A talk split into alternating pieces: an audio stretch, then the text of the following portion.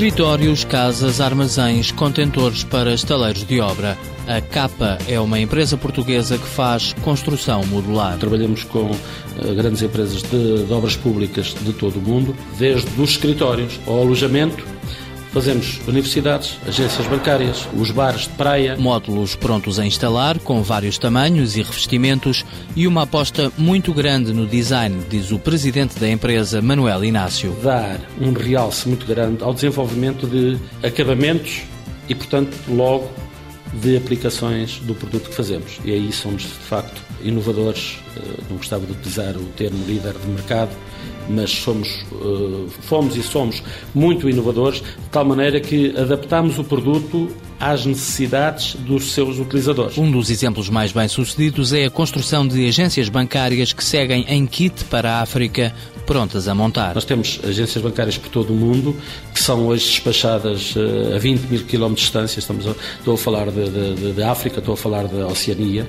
e que completam, satisfazem plenamente os nossos clientes que são dos mais exigentes eh, do mercado. O produto mais recente são os pavilhões Navtec, construções destinadas a edifícios de grandes dimensões como universidades ou centros tecnológicos.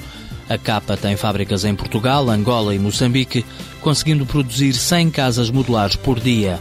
No último ano, a empresa cresceu 30%. Tomámos medidas antes da crise de procurar mercados onde pudéssemos crescer.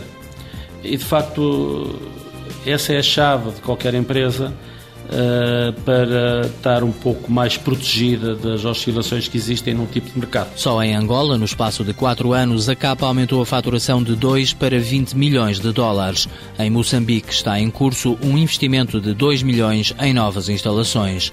Paralelamente ao negócio das casas modulares, a empresa fabrica equipamentos de drenagem e saneamento e está também a apostar nas energias renováveis.